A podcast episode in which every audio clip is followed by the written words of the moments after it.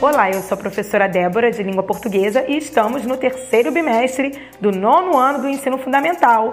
Chegamos ao podcast 15, a nossa última aula do terceiro bimestre, e vamos tratar sobre recursos de coesão. Vem comigo!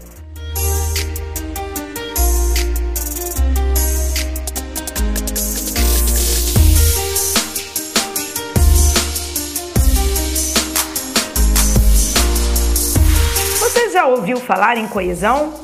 Pois é, coesão é a técnica de ligar partes do texto. Então, palavra-chave quando nós estudamos coesão diz respeito a isso: ligar, conectar, juntar, amarrar. Ou seja, todas as palavras que unem partes do texto dizem respeito à coesão. Coesão é isso.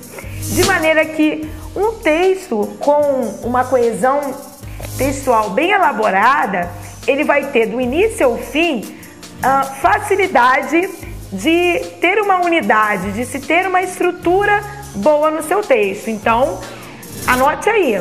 Um bom texto precisa ter coesão. Conceituando, coesão é a conexão, ligação, harmonia entre os elementos de um texto. Percebemos tal definição quando lemos um texto e verificamos que as palavras, as frases e os parágrafos estão entrelaçados, um dando continuidade ao outro. Os elementos de coesão determinam a transição de ideias entre as frases e os parágrafos e permitem que cada parágrafo vai dando é, progressão até chegar ao outro permite que o seu texto tenha fluidez. Para redigir um texto, é sempre necessário criar formas de amarrar as partes, ligando as frases entre si de maneira a alcançar a fluência desejável. E principalmente é através das conjunções que fazemos a conexão entre as frases, dando assim sequência às ideias e coerência aos textos.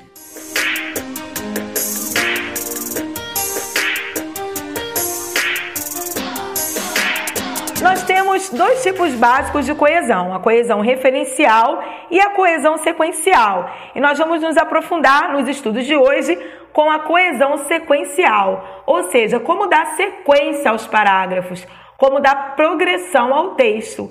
Quais são os mecanismos que nós podemos utilizar? Existem palavras muito bacanas, cheias de poder para nós fazermos isso. E cada palavra é interessante saber que elas possuem sentido, significado, ideias, são carregadas de ideias que sozinhas não prestam muito para muita coisa, mas dentro da frase elas geram uma, um verdadeiro rebuliço, uma verdadeira transformação. Platão e Savioli, em 1996, consideram como mecanismo de coesão todas as palavras ou expressões que servem para estabelecer relações entre segmentos de discurso, tais como então, dessa forma, isto é, embora, portanto, mas, daí, já que, com efeito, porque, ora e tantas outras. É importante conhecermos o valor semântico, ou seja, o significado da palavra e de cada um desses mecanismos de coesão. Assim, poderemos estabelecer uma relação precisa entre as ideias que, ao escrever ou falar, queremos ligar. Os conectivos podem apresentar ideia de finalidade, consequência, adição a novas ideias, contradição, condição enfim, tanta coisa. Vamos observar alguns exemplos.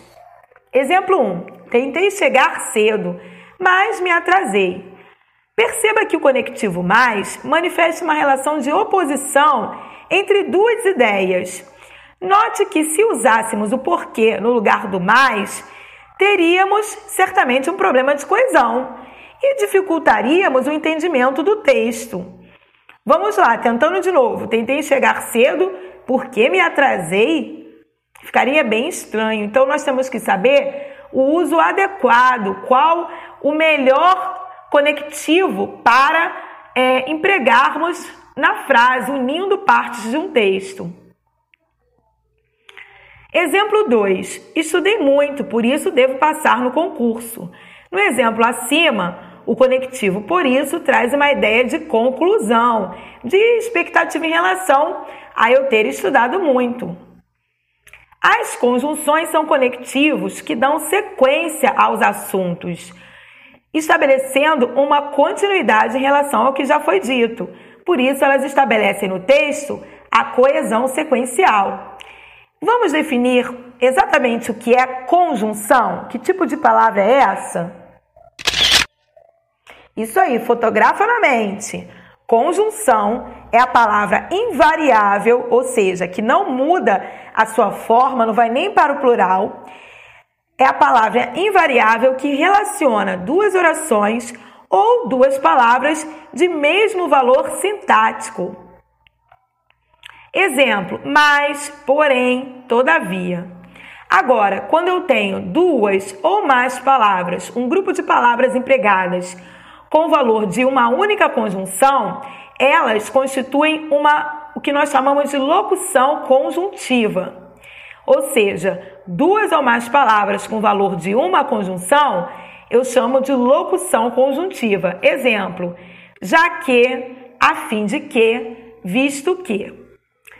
Classificação das conjunções.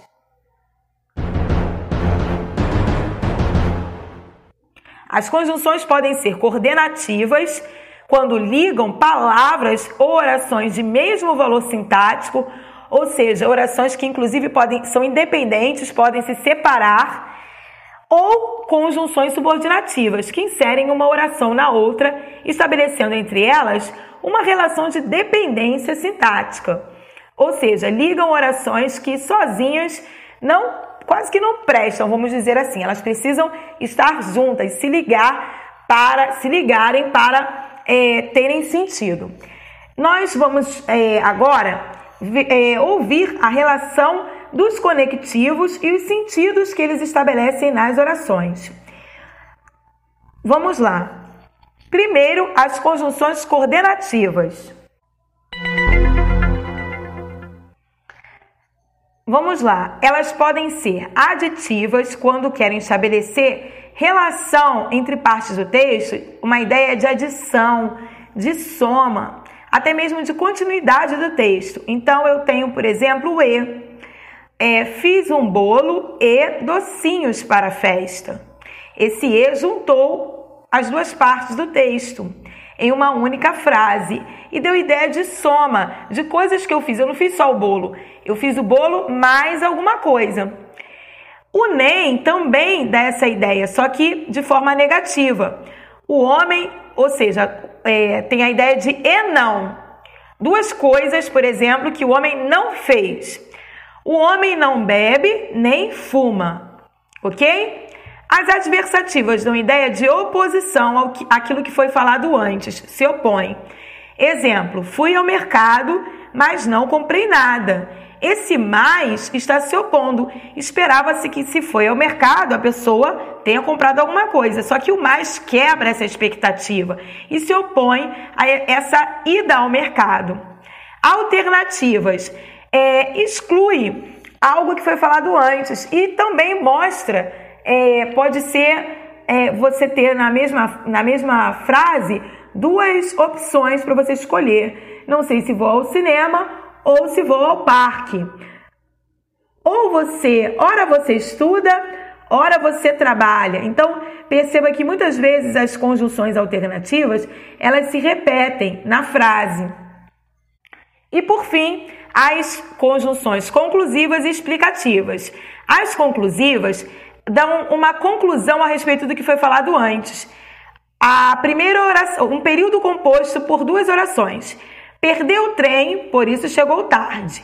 Duas, esse período ele tem possui duas orações, por quê? Porque existem dois verbos: perdeu e chegou. Portanto, duas orações. Se tivessem três verbos, três orações. Eu conto as orações pelo número de, de verbos. Então a primeira oração está em torno do verbo perdeu. Perdeu o trem, a primeira informação. Na próxima, eu já vou fazer uma conclusão, eu já vou concluir com auxílio de por isso, da conjunção coordenativa conclusiva por isso. Perdeu o trem, por isso chegou tarde. Já na explicativa, eu tenho não se atrase, pois a festa é hoje. Então, esse pois liga a oração não se atrase com a oração seguinte: a festa é hoje. E dá, explica, não se atrase. Não se atrase por quê? Não se atrase, pois a festa é hoje.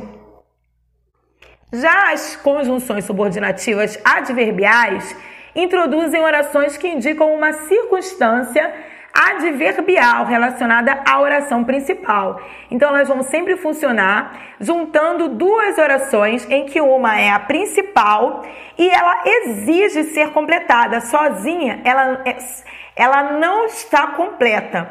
Ou seja, as conjunções subordinativas adverbiais vêm para completar, para ajudar a completar uma oração que não, sozinha não vale nada, sozinha não, se, não faz sentido.